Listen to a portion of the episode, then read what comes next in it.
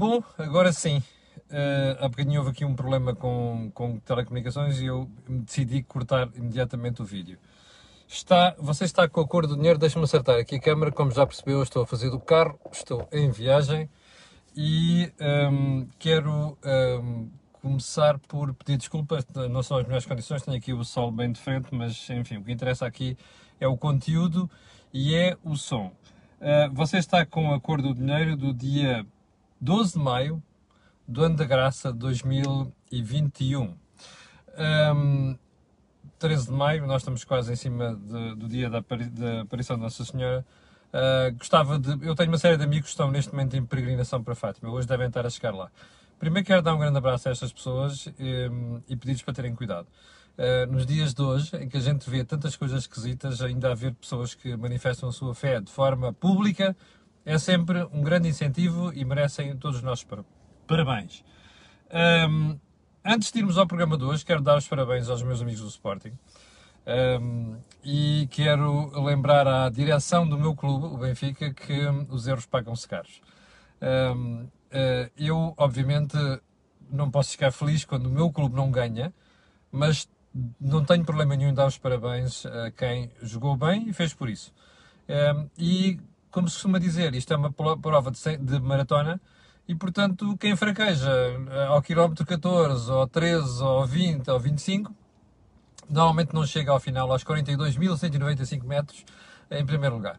E, e, também se não tivesse outras razões para estar feliz, pelo menos a minha filha, que já vai em 17 anos, nunca tinha visto o Sporting dela campeão. E, portanto, isto aqui, uh, por mais que me custe por ser de outro clube, uh, os parabéns a quem mereceu.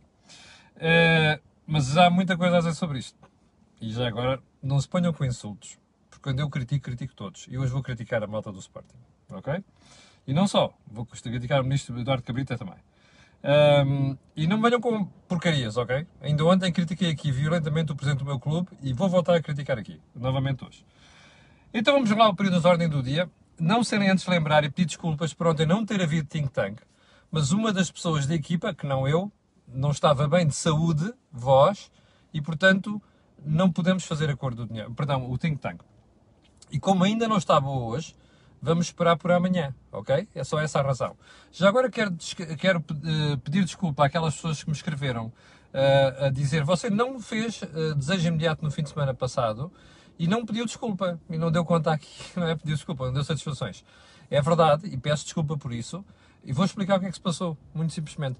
Um, a doutora Maria do Céu Santo, que devia fazer o programa nesta semana, também ficou sem voz, e portanto foi apenas por isso. Vamos ter um programa que vai, regular, vai regressar regularmente, uh, o desejo imediato, no próximo fim de semana. Bom, então agora sim, without further ado, let's do it. Um, e então o primeiro ponto do primeiro Ordem do Dia hoje vai para o doutor, não, para o, para o engenheiro José Mendes. Lembra-se dele? Era secretário de Estado do Ambiente.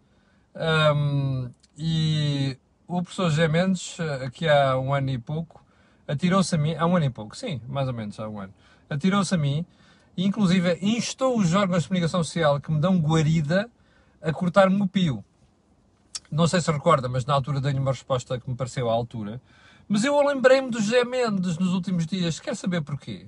Gostava que o José Mendes, do alto da sua memória seletiva, me dissesse se tem ou não alguma coisa a dizer sobre o João Galamba, do partido dele e da laia dele.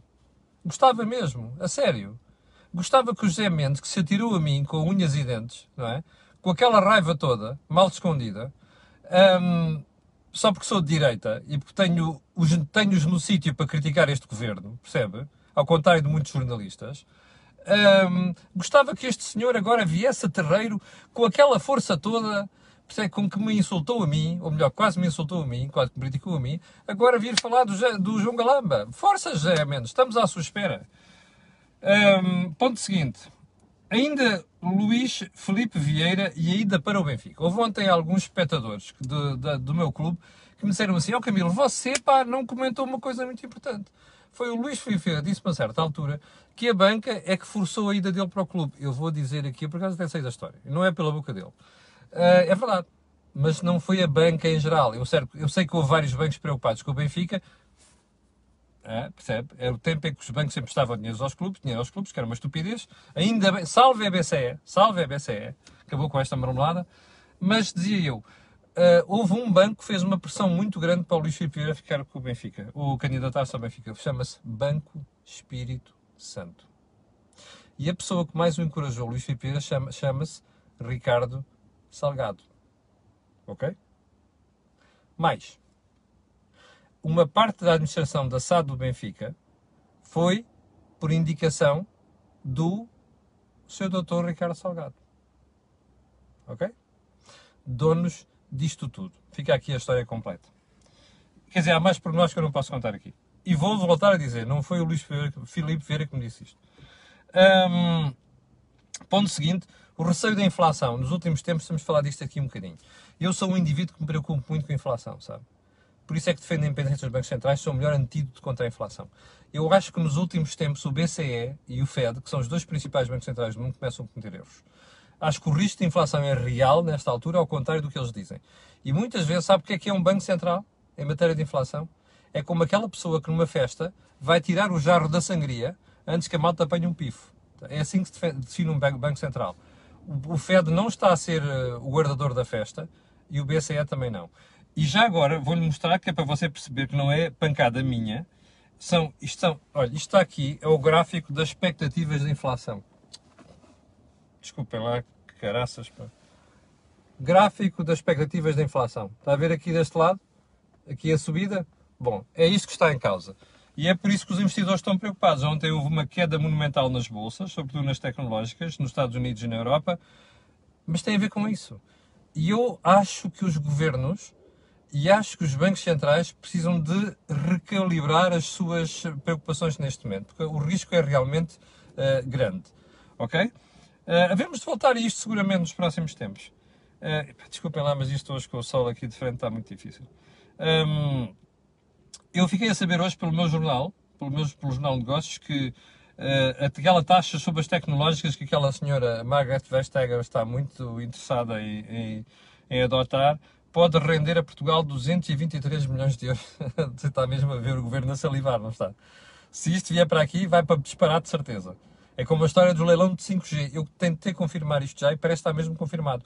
Lembra-se daquele dinheiro que a Europa não deixou meter nas estradas em Portugal? Palmas para a Europa. Hum? Porque nós já temos estradas a mais. O governo diz que vai fazer a mesma, percebe? Mas diz que não é com o endividamento. É com as receitas do leilão do 5G. Não chega. Para o que se quer fazer, não chega. Portanto, eu suspeito. Para já é uma estupidez fazer aquilo. Em segundo lugar, você vai mesmo ver que nos vamos endividar para estar a pagar obras que dão imenso jeito a lobbies. Ok? Vamos então ao, à agenda 2, propriamente dita. Vamos lá isto. Então vou começar pela incompetência do ministro Eduardo Cabrita, que ontem ficou mais uma vez evidente. E agora sim, uma crítica virulenta para com a malta do Sporting que não soube portar ontem. E agora vamos lá, não é o Sporting, atenção, hein? nem é a malta do Sporting que mereceu e teve um comportamento digno, dos últimos dias particularmente ontem, não é isso. E já agora uma coisa, se fosse gente do meu clube, ou do Porto, ou do Braga, ou de quem quer que fosse que fez o que fez ontem, eu hoje estaria aqui a dizer exatamente a mesma coisa e julgo que aqueles que acompanham a Cor do Dinheiro há muitos anos já sabem que nestas coisas eu não ponho a clubita à frente da análise. Então é assim. O ministro Eduardo Cabrita soube meter GNR e bota cardada no Zemar em Odmir. O ministro Eduardo Cabrita planeou aquilo, mal, mas planeou. O ministro Eduardo Cabrita pôs as forças policiais todas ali. O mesmo ministro não soube ontem prever o que ia acontecer. Você perguntará, dirá, o ministro não é adivinho. É, não é, mas devia ser. Mais, para que adivinhar ou calcular o que seria passar ontem, não era preciso ser bruxo. Bastava ver o que estava a gerar nos últimos sete dias, não é preciso mais, ok? Sete dias. Com histórias de autocarros, não sei o quê, planeamento, planear o trajeto, não sei das quantas. É só estar atento ao bzzz das redes sociais, percebia-se que havia gente do Sporting que estava a preparar uma série de coisas. Mais, mas mesmo que não soubesse. Toda a gente sabe, quando um clube ganha, lembram-se do ano passado, na Via dos Aliados no Porto, a polícia foi lá, não é? Planeou as coisas. Mais, sabendo que a iminência de um clube que não ganha há 19 anos vir a triunfar um campeonato era sinal de alarme suficiente para o Ministério da, da, da Administração Interna estar preocupado com o assunto.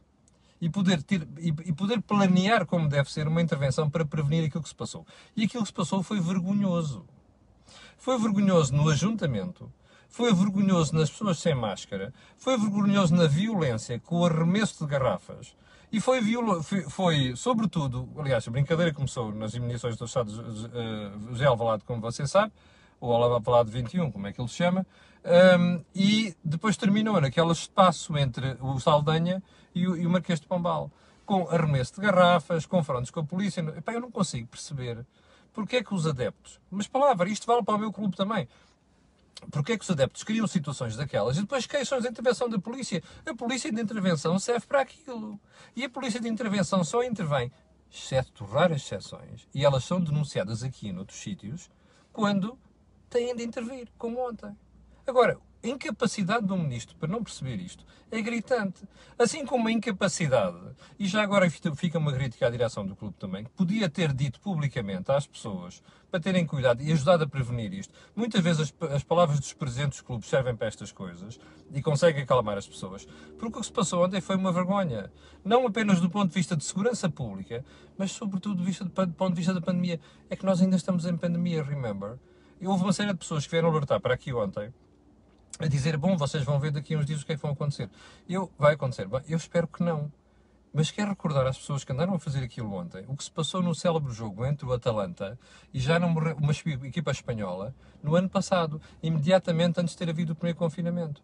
Aquele jogo com 44 mil pessoas no estádio, ajudou a propagar a pandemia naquela região norte de Itália. É bom não esquecer isto. Eu sei que a situação agora é diferente, ok? Sei que já há uma série de pessoas vacinadas, sei que nós já sabemos muito mais sobre isto, mas não se pode brincar com estas coisas.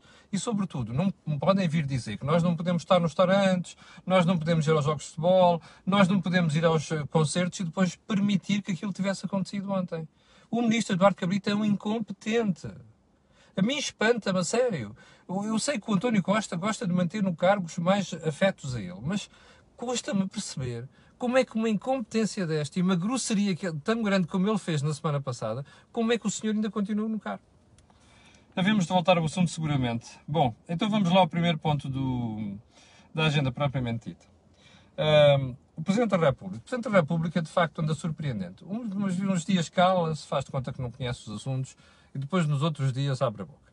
Então ontem vinha eu no carro, placidamente, e ouço o Presidente da República dizer que estava muito preocupado com uma situação concreta, que é dos cuidadores informais. Os cuidadores informais, como você sabe, são aquelas pessoas que não fazem outra coisa ou fazem, sobretudo, tomar conta de outra pessoa em casa. Seja da mesma família, seja de outra família. Ora, isto tem ganho uma prominência muito grande na sociedade portuguesa nas últimas duas décadas, particularmente na última década e meia, por causa do envelhecimento da população. Não quer dizer que as pessoas apenas cuidem de pessoas que já estão mais velhas, com aquelas doenças como Alzheimer, Parkinson e outras coisas do género. Não é só isso. Mas isto tem ganho peso. E o envelhecimento da sociedade vai conduzir cada vez mais a isto, que há pessoas que não podem ir para os lares, outras que não querem ir para os lares e por aí adiante. Bom, o Sr. Presidente da República foi uma pessoa que se bateu muito pelo estatuto do cuidador informal. E porquê? Porque estas pessoas depois não podem fazer outra coisa. Ou então estão tão limitadas na sua atividade que acabam por prejudicar a sua vida profissional. E o que é que se criou? Uma lei votada em 2019, depois de muita polémica entre o Presidente da República, até o, aliás, alguma polémica entre o Presidente da República e, e, e, e o Governo, porque o Presidente da República bateu-se por isto e muito bem. Bom, o que é que sucedeu de então para cá?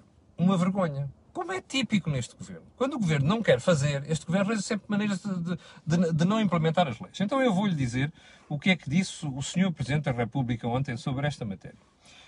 É uma questão que me preocupa muito, depois de ter dito que a lei era uma lei promissora, votada em 2019. Eu acho que há muitíssimos mais cuidadores informais do que aqueles que ficam registados.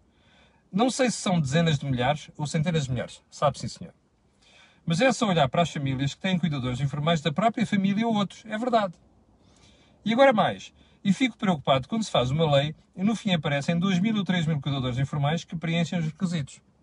Vá lá. Dedo na ferida. O que é que o Sr. Presidente da República veio dizer? Veio dizer uma coisa muito simples. Meus senhores, é assim.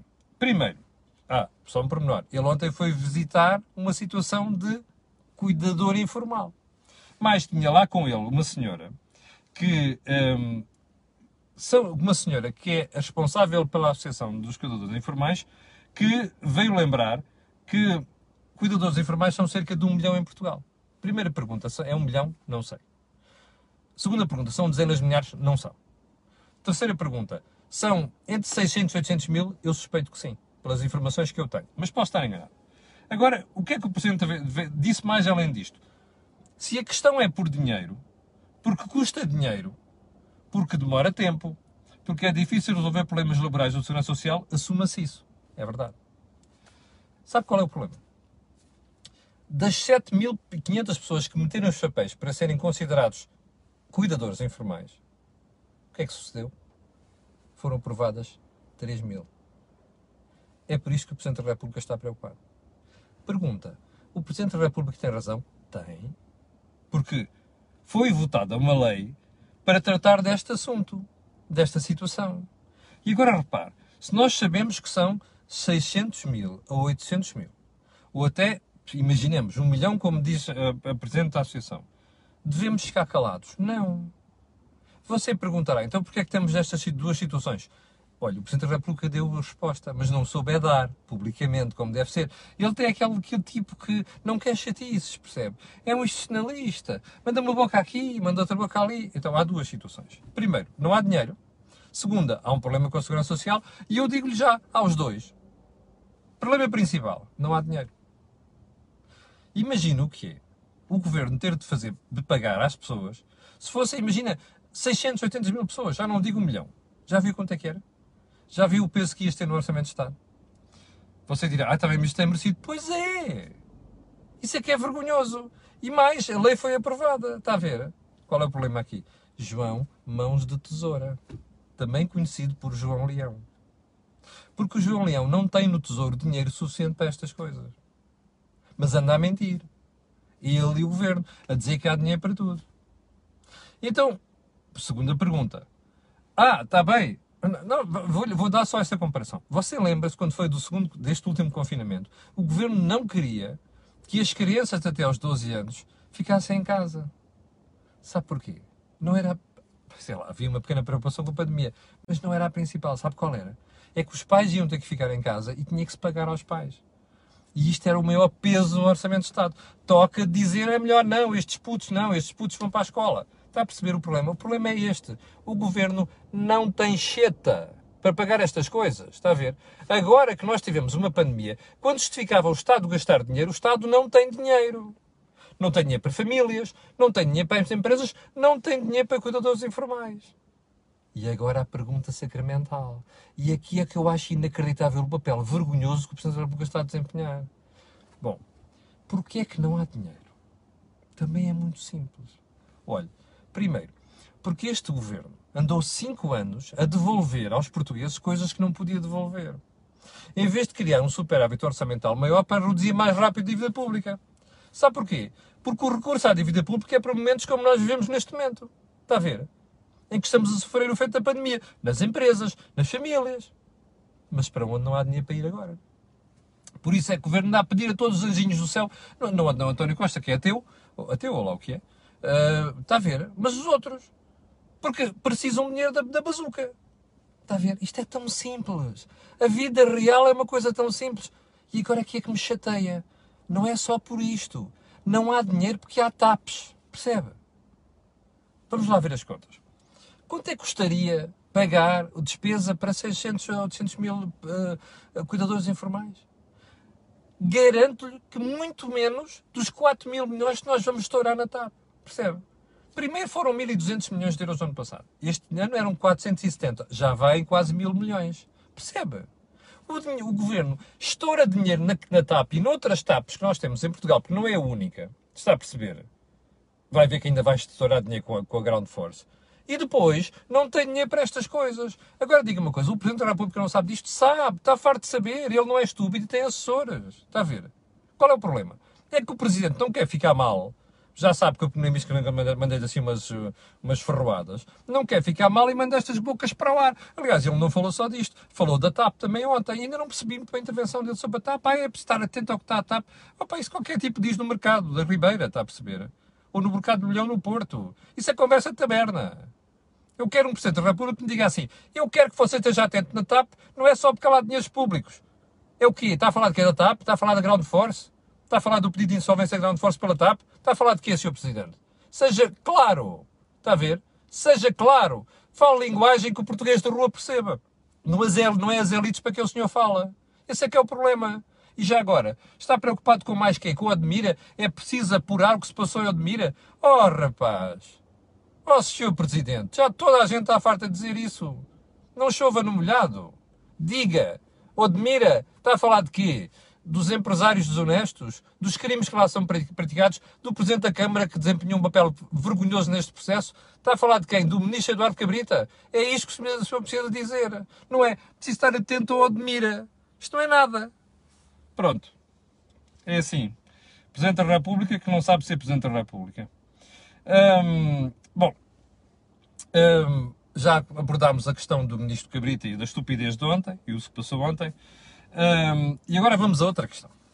Hum, o doutor João Pedro Matos Fernandes, que está no lugar do Ministro do, Ministro do Ambiente, ontem teve mais uma tirada à maneira dele diz que o Bloco de esquerda está a politizar a questão dos. Um, dos uh, da, da, da, autoridade tributária e dos 110 milhões de euros que supostamente um, um, a EDP tinha que pagar pela venda das seis barragens. Bem, uh, eu acho, uma, acho muito curioso que o Sr. Dr. João Matos Fernandes venha dizer isto do Bloco de Esquerda. Primeira pergunta, bloco, eu vou dizer o que é que ele disse. A autoridade tributária está a fazer o seu trabalho. Estou no Parlamento. É absolutamente notável que o senhor, o senhor que é o deputado Nelson Peralta do Bloco de Esquerda, que o senhor esteja à espera que um ministro do Ambiente venha aqui dizer que é preciso pagar impostos. Oh, João Pedro Matos Fernandes, não é isso. Não está a perceber. O problema é que o Bloco de Esquerda dorme consigo e que o resto da malta do governo há 5 anos. E agora precisa de fugir com o rabo à seringa andou a aprovar uma série de barbaridades durante 5 anos. Agora quer fazer figura de ausente. Percebe?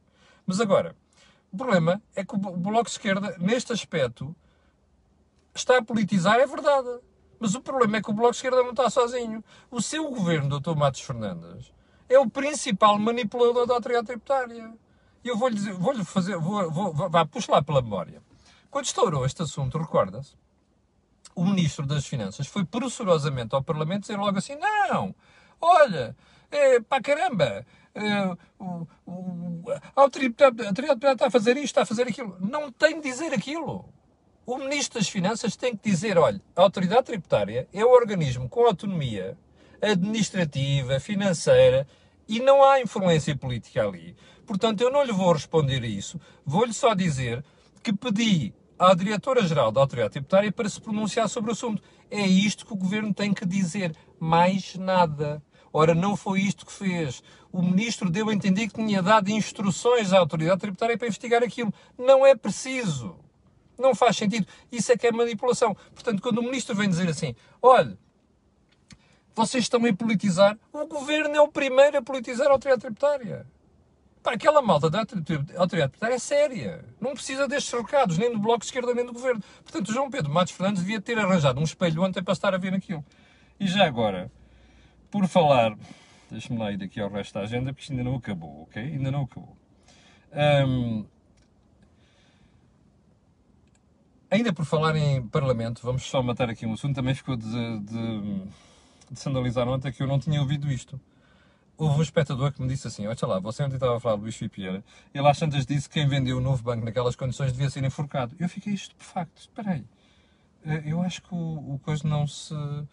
Eu acho que o coisa o, o, não se enxerga. Ó oh, Luís Filipe ou quem vir isto, podem passar esta fotografia. Isto é o estádio da luz e camarote presidencial que eu conheço. Quem é que está ao lado dele? Mário Centeno já agora, quer que eu mostre outra fotografia, Luís Filipe Vieira? Olha aqui. Quem é que está no campeonato presidencial a ver o jogo? António Costa, Luís Filipe Vieira e Mário Centeno. Olha que coincidência. Portanto, o Luís Filipe Vieira devia estar um bocado desmemoriado ontem, quando saiu com aquela. Este é um ponto. Já agora, antes de terminarmos, só mais duas questões um, que eu ainda vou analisar com mais cuidado, ou amanhã ou depois que é. Uh, ontem a Moody's veio dizer que Portugal é dos países mais expostos às moratórias. E fez um alerta que as pessoas não, estão, não se estão a lembrar. Que é quanto mais tempo um país fica em moratórias, mais se expõe depois a riscos. Está a ver a situação portuguesa? Aí está em causa. Último ponto da conversa de hoje. Um, ainda as touradas e aquela história que eu anunciei ontem ter sido no Estado de Estado a falar do dizer que a RTP não ia ter touradas. Você já percebeu qual é o problema, não é? O governo está à rasca. Já começou a pensar no orçamento de 2022. Por isso é que anda a fazer, dar beijinhos na boca ao bloco de esquerda. Mas mais grave do que isso, já percebeu que o governo vai precisar do pano, não percebeu? Pois, o problema é esse. E portanto a história das touradas tem a ver com o pano, não tem a ver com mais nada. E é assim que se faz política em Portugal. Chegamos ao final da conversa de hoje. Peço desculpa que eu violei vergonhosamente o tempo. Um, quero pedir às 7.300 pessoas que estavam em direto há bocadinho, aliás, 7.400, aquilo que peço sempre que é colocarem um gosto de fazer partilha nas redes sociais. Também sabe porquê? Aquilo que você ouve aqui, não ouve mais sítio nenhum. Obrigado, desculpe lá aqui esta questão do sol. Com licença e até amanhã às 8 da manhã.